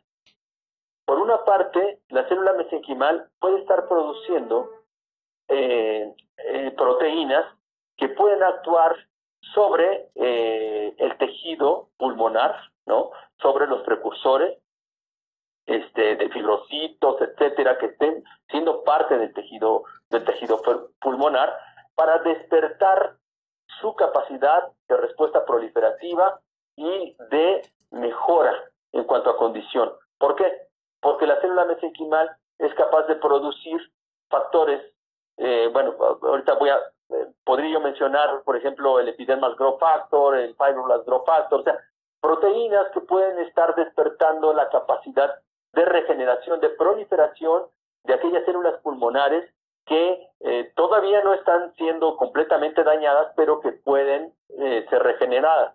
Esa es una, esa es una manera de que, de que la célula mesenquimal pueda regenerar. Pero la otra es que ella misma tiene un programa, tiene un programa bien interesante y es un programa de transdiferenciación. ¿Qué significa esto? Que la misma célula mesenquimal se puede transdiferenciar hacia una célula pulmonar. ¿Qué significa? Que la célula pulmonar que entonces se estaría generando no, no, no provendría del tejido pulmonar como tal, sí, sino de la diferenciación de la célula mesenquimal hacia ese tipo celular. ¿Cómo sabe la célula mesenquimal que tiene que generar eh, células pulmonares y no células pancreáticas? porque en el caso del páncreas también es capaz de generar células beta, células alfa, células delta, etcétera. O sea, ¿cómo es que sabe la célula mesenquimal que en ese sitio tiene? Bueno, precisamente porque el microambiente eh, pulmonar le, le dice a través de estos comunicadores biológicos que son las citocinas, le dice, tú estás dentro de un ambiente que está regido por este tipo de principios. Entonces la mesenquimal tiene, tiene la maquinaria biológica para decir, ah, ok, entonces lo que tú necesitas es que yo regenere eh, nuevos tipos de células pulmonares para que el tejido como tal mejore. Entonces, eso es, eh, digamos, el aspecto que tiene la célula mesenquimal a nivel biológico. No solamente produzco cosas, sino yo misma soy capaz de generar el tipo celular que es requerido en ese tipo de órganos. Y ya ves que en el COVID lo que está sucediendo es sistémico, que generalmente una vez que entra, el, se lleva a cabo a nivel sistémico y todo repercute y termina a nivel pulmonar. Entonces, considerando que todo es vascular, también estas células mesenquimatosas, como tú lo has dicho, a nivel epitelial o a nivel de regeneración, tienen un grado de angiogénesis, o sea, regenerar las paredes vasculares dañadas durante el COVID es correcto. A nivel de, de neurogénesis. Eh, o sea, eh, eh, recubrir o proteger a la neurona en cierto momento para evitar su deterioro masivo. Porque también lo que sí he estado viendo en estos cuadros tan difusos y tan diferidos, muy confuso el, el cuadro clínico, últimamente también estamos encontrando pacientes que empiezan a tener confusión mental y deterioro mental de tipo cognitivo y nada que ver con el comportamiento masivo de insuficiencia respiratoria. Entonces el paciente tiende también la tendencia a complicarse a nivel psiquiátrico y neurológico y, termina el paciente no necesariamente el, el, evento en la tormenta citocénica en el pulmón de la citocina, sino termina con un evento vascular cerebral masivo y un daño neuronal muy importante y deterioro cognitivo. Entonces esto, esto nos, nos, nos da en el futuro, eh, Juan, prácticamente el poderlas utilizar en etapa, digamos, ya tanto nada más preventiva, no nada más de aspecto de tratamiento. Una expectativa muy buena, Juan, ¿o no? ¿O qué opinas? Totalmente de acuerdo. De hecho, el, la principal función de ese tipo de células va a ser correctiva. O sea, sí va a ser en el sentido de que, por ejemplo, en el caso de la médula, si las, si las utilizamos desde un principio, vamos a tener condiciones mejores para los trasplantes. Pero en el caso de aquellos tipos de, de, de, órganos, de tejidos que están siendo dañados, precisamente entra en el campo de lo que se conoce como medicina regenerativa. Y la medicina regenerativa es propia también de la célula mesenquimal. Entonces, estamos ante un tipo de célula que puede ser muy manipulable y esto y esto por eso es que compañías biotecnológicas a nivel internacional están invirtiendo millones de dólares en el tratar de manipular a este tipo de células y poder obtener productos a nivel biológicos que puedan ya ser comercializados con fines de todo esto, ¿no? Pero no se ha llegado a este tipo de, mm. de boom comercial biotecnológico precisamente porque muchos de estos de, estos eh, protocolos están en desarrollo. Pero yo yo sí soy eh, de los que piensan que entre 5 y 10 años vamos a tener un boom a nivel médico impresionante y la medicina regenerativa este va a ser una de las piezas claves en las que va a interactuar la célula mesenquimal eh, por el potencial biológico que tiene, ¿no? Entonces, sí, efectivamente, digo, otra de mis ramas que, que en, la, en la que estamos trabajando ahorita en, el Hospital de Oncología es precisamente eh, la, contraparte de la célula mesenquimal. Ahorita que hablaba de, hacer, de, de, la generación de nuevos vasos, imagínense la presencia de células mesenquimales que tienen todo este potencial a nivel tumoral. Si nosotros eh, este tipo de células logramos eh, de alguna manera manipularlas e impedir que favorezcan el crecimiento tumoral, ¿por qué pueden favorecer el crecimiento tumoral? Porque si tienen la capacidad de inmunoregular, pues obviamente que las células que van a atacar al tumor, pues van a ser eliminadas. Esa es una. Y la otra, si el tumor quiere expandirse y quiere llegar a otro tipo de zonas, que es este proceso que se conoce como metástasis, una de las vías es precisamente la generación de nuevos vasos y la mesenquimal es capaz de generar nuevos vasos. Entonces, si el tumor ahí en ese momento, el tumor empieza a comunicarse con la célula mesenquimal en favor de ella, bueno, esto es esto es algo esto es algo terrible, ¿no? Entonces, este la mesenquimal definitivamente tiene que ver con el desarrollo tumoral y ahí es donde también estamos viendo de qué manera podemos manipular a la célula mesenquimal con fines genéticos para poder eliminar al tumor y que no sea amigo del tumor, sino más bien que sea su enemigo. ¿Por qué? Pues porque primero las manipulamos y después hacemos que elimine al tumor de manera directa. Entonces, esta es otra de las cosas que hemos estado tratando de hacer a nivel de investigación en, en el Hospital de Oncología del, del, siglo XXI. Oye, Juan José, pues este, estamos ya a punto de finalizar el programa y la, una de las preguntas todavía muy importantes, está preguntando un paciente que cuánto cuesta almacenar la sangre del cordón, que dónde la puede almacenar. Por supuesto que existen dos opciones, como tú nos lo decías, uno a nivel privado en algún banco, como el de nuestros amigos de Cordón Vital, lo vamos a poner en contacto con ellos, pues para que sepan qué costos, qué beneficios, qué alternativas tienen. Y algún eh, banco público, como en el caso del Seguro Social o algún otro banco donde se pueda a nivel público y que como lo aclaró Juan José, ahí es donación, ahí es altruismo, no precisamente esa sangre es para ti. La del medio privado sí, es exclusiva para ti. Ok, amigos, pues casi se acabó Juan José. No sé si, no, doctor, no más, nada más una, una, última cosa, esto que está usted comentando, sí. si, si, pueden, si producción puede pasar la última diapositiva, ahí están precisamente todos los datos de información de cordón vital, en la última diapositiva, no sé si la puedan pasar, pero bueno. La están buscando. Bueno, pues más adelante a ver qué día nos acompañas de manera presencial, Juan José. Con todo gusto, doctor, con todo gusto. Yo le comentaba a, a, a mis, a mis eh, colegas de Cordón Vital que, que, bueno, pues ahorita estoy en, esto del home office, en, en el IMSS. Por eso es que, bueno, pues eh, ahorita, ahorita, el permiso que tengo del IMSS es que esté yo en el home office. Y les comentaba yo que que si alguna había alguna situación, es que ahí hay un departamento en el que ven todo este tipo de cosas y si por alguna cosa me dicen, oye, yo te estoy mandando al home office y, ahorita estás este, en un programa en vivo, oye, pues cómo está, ¿no? Entonces, por eso es que yo le, me permití, ¿verdad? Este, eh, tomar, tomar esta, esta opción para que no haya ningún inconveniente, pero esperamos que, que bueno, pues que eh, en, en, breve pues pueda yo estar ahí y con todo gusto podemos platicar. E, este tema es fascinante, como ustedes lo, lo, lo, bien lo comentan, pero pues lo podemos abordar ampliamente. Muchas gracias, sí.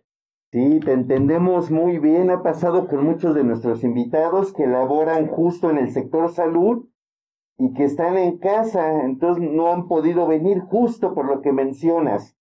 Se entiende. Ah, lo que- esa es, se esa es precisamente, ¿no? por Esa es cuestiones precisamente. institucionales no les permiten venir aquí al foro por Sí, es- es cuestiones de, de la institución no les permiten que comparta, o sea, hacer visitas presenciales a, a los medios. Es de correcto, es correcto. Solamente por eso, por eso.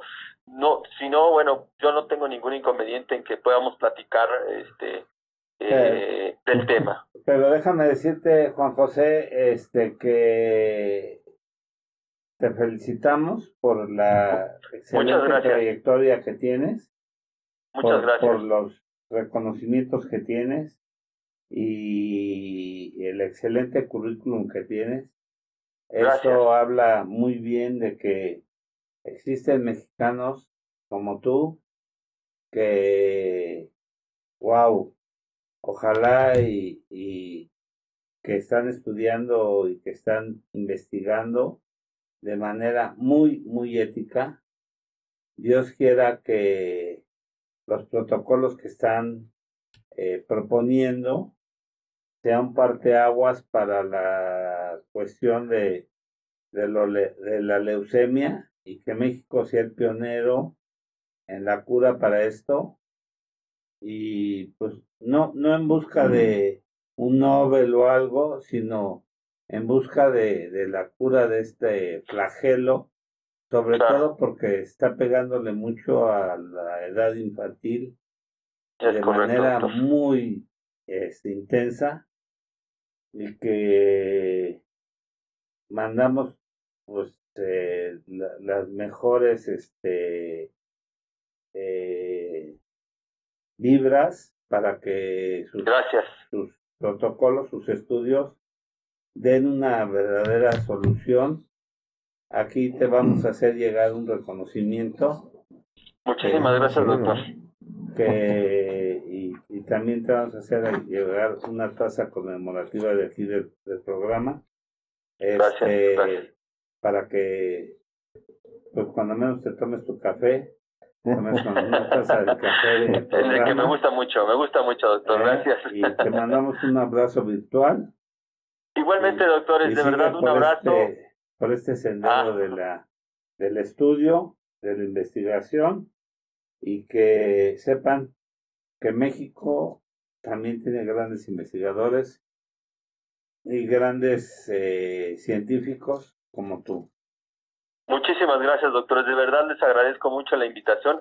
Agradezco mucho a Cordón Vital porque pues a través a través de ellos me hicieron del conocimiento de que que bueno, pues que, eh, que ustedes me hicieron el favor de invitarme allí a su programa de radio.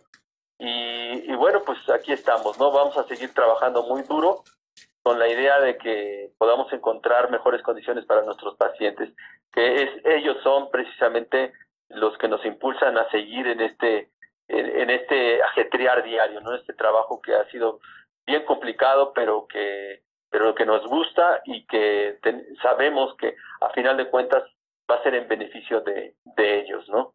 Entonces, este, pues por eso estamos aquí. Y pues les agradezco muchísimo el tiempo y, y la invitación. Muchas gracias. Esperemos que vuelvas a estar pronto con nosotros. Muchas Con gracias. todo gusto, cuando ustedes deseen, con todo gusto platicamos. Gracias. Muchas gracias, hasta luego. Gracias, doctores, que estén muy bien, ¿eh? Un abrazo a todos. Felicidades a todos los obstetras que, ginecobstetras, como nuestro amigo Gabriel, a Jaime Cleman, que mm, nos habló que estaba en cirugía. Jaime, te felicitamos de todo corazón, amigo. Este, sabemos que eh, tu trabajo a veces les impide. Jaime trata de eh, programar sus cirugías, pero pues es un es una profesión que, que les impide a veces estar con nosotros. Gabriel venía de una cirugía y entonces, este, pues muchas felicidades por su noble labor de traer a otros mexicanos que nos ayudan con la deuda externa. Entonces, pues muchas felicidades a ellos, que Dios les dé mucha vida, a toda la gente que nos hace favor de ¿Eh? seguirnos y este ¿Eh? Y las redes sociales. Ah, y nos pueden escuchar por todas las redes sociales, como Salud para Todos Radio Online, en Facebook, en Twitter, en YouTube, Instagram, en Spotify y en todas las tiendas digitales, como Salud para Todos Radio Online. Y esta cabina eh, está iluminada por cortesía de Cabil Iluminación, Dolores 39D, teléfono 55 15 43 59 32, correo Cabil Iluminación, email, arroba gmail.com, iluminación para todo tipo de espacios. Y gracias a mis compañeros, el doctor eh, Rojas Posero y el doctor Fernando Castillo, por haberme acompañado aquí en la conducción de este programa y a toda la gente que nos hizo favor de comunicarse con nosotros, a Sai y a Jesús que nos hacen favor de producir este programa. Que tengan un excelente día y un mejor fin de semana. Muchas gracias. Gracias, hasta luego.